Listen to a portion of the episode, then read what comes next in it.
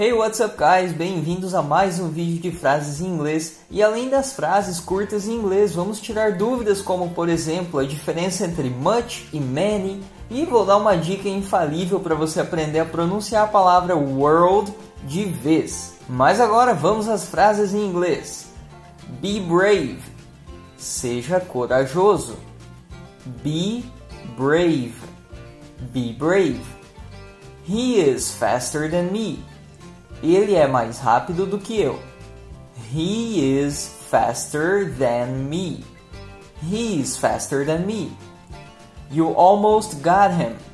Você quase pegou ele. You almost got him. You almost got him. Sit down, please. Sente-se, por favor. Sit down, please. Sit down, please. Have a seat, please. Sente-se, por favor. Have a seat, please. Have a seat, please. Tem uma diferença entre sit down e have a seat. O sit down é mais imperativo, como se você estivesse dando uma ordem. Já o have a seat, ou então uma outra alternativa, take a seat, é uma maneira educada de convidar uma pessoa a se sentar. E vamos seguindo. What's for dinner? O que tem para o jantar? What's for dinner? What's for dinner? Choose. Escolha. Choose. Choose. It's time. Está na hora. It's time. It's time. Turn off the faucet. Feche a torneira. Turn off the faucet. Turn off the faucet. Apesar de em português usarmos o verbo fechar, nesse caso, em inglês não usamos o close, vamos usar o turn off. E uma informação extra, na Inglaterra é mais usado tap para torneira, enquanto que nos Estados Unidos faucet é mais usado. E vamos seguindo. I bought a microwave. Eu comprei um micro-ondas. I bought a microwave. I bought a microwave. It's urgent. É urgente. It's urgent. It's urgent. I warned him. Eu avisei. I warned him. I warned him. He was on the sidewalk. Ele estava na calçada. He was on the sidewalk. He was on the sidewalk. I always am. Eu sempre sou. I always am. I always am. Como estamos usando o verbo to be aqui, uma outra possível tradução é eu sempre estou. E vamos seguindo. Don't cross the street. Não atravesse a rua. Don't cross the street. Don't cross the street. Stop him. Pare-o. Stop him. Stop him. It's not too late. Não é tarde demais. It's not too late. It's not too late. I'm not ready yet. Não estou pronto ainda. I'm not ready yet. I'm not ready yet. Did you get it? Você entendeu? Did you get it? Did you get it? Essa frase pode ter uma tradução diferente de acordo com o contexto. Ela também pode significar você pegou, isso porque o verbo get tem vários significados. E vamos seguindo. It's cold outside. Está frio do lado de fora. It's cold outside. It's cold outside. Why should I care? Por que eu deveria me importar? Why should I care? Why should I care? She's too powerful. Ela é muito poderosa. She's too powerful. She's too powerful. You need a new haircut. Você precisa de um novo corte de cabelo. You need a new haircut. You need a new haircut. Get your hair cut. Corte seu cabelo. Get your hair cut. Get your hair cut.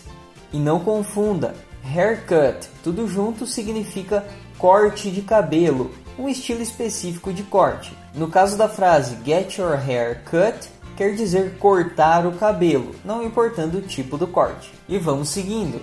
Any questions? Alguma pergunta? Any questions? Any questions? Bring me that. Me traga aquilo. Bring me that. Bring me that. I hate that guy. Eu odeio aquele cara. I hate that guy. I hate that guy. You are weak. Você é fraco. You are weak. You are weak. During the week. Durante a semana. During the week. During the week. E só para deixar claro, week de fraco e week de semana tem exatamente a mesma pronúncia. Week. E vamos seguindo. You should take a walk. Você deveria dar uma caminhada. You should take a walk. You should take a walk. Don't forget your coat. Não esqueça seu casaco.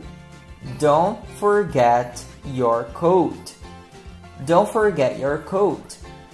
Your son is worrying me. Seu filho está me preocupando. Your son is worrying me. Your son is worrying me. There's not much water left.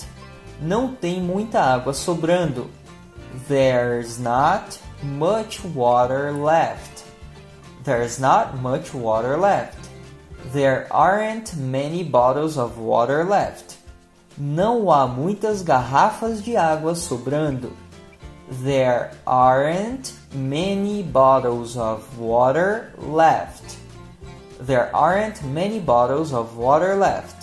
A diferença aqui entre o much e o many é que o much é usado para situações onde o objeto é incontável, ou seja, a palavra água, nesse caso, não é contável, por isso usamos much water. Já o many é usado para situações onde o objeto é possível ser contado. Por exemplo, podemos falar me dê duas garrafas de água. Então podemos contar o número de garrafas de água. Por isso usamos a palavra many. E vamos seguindo. For thousands of years. Por milhares de anos. For thousands of years. For thousands of years. It's getting late. Está ficando tarde. It's getting late. It's getting late. You are too confident. Você está muito confiante. You are too confident. You are too confident. Open the box. Abra a caixa. Open the box. Open the box. The whole world. O mundo todo. The whole world. The whole world.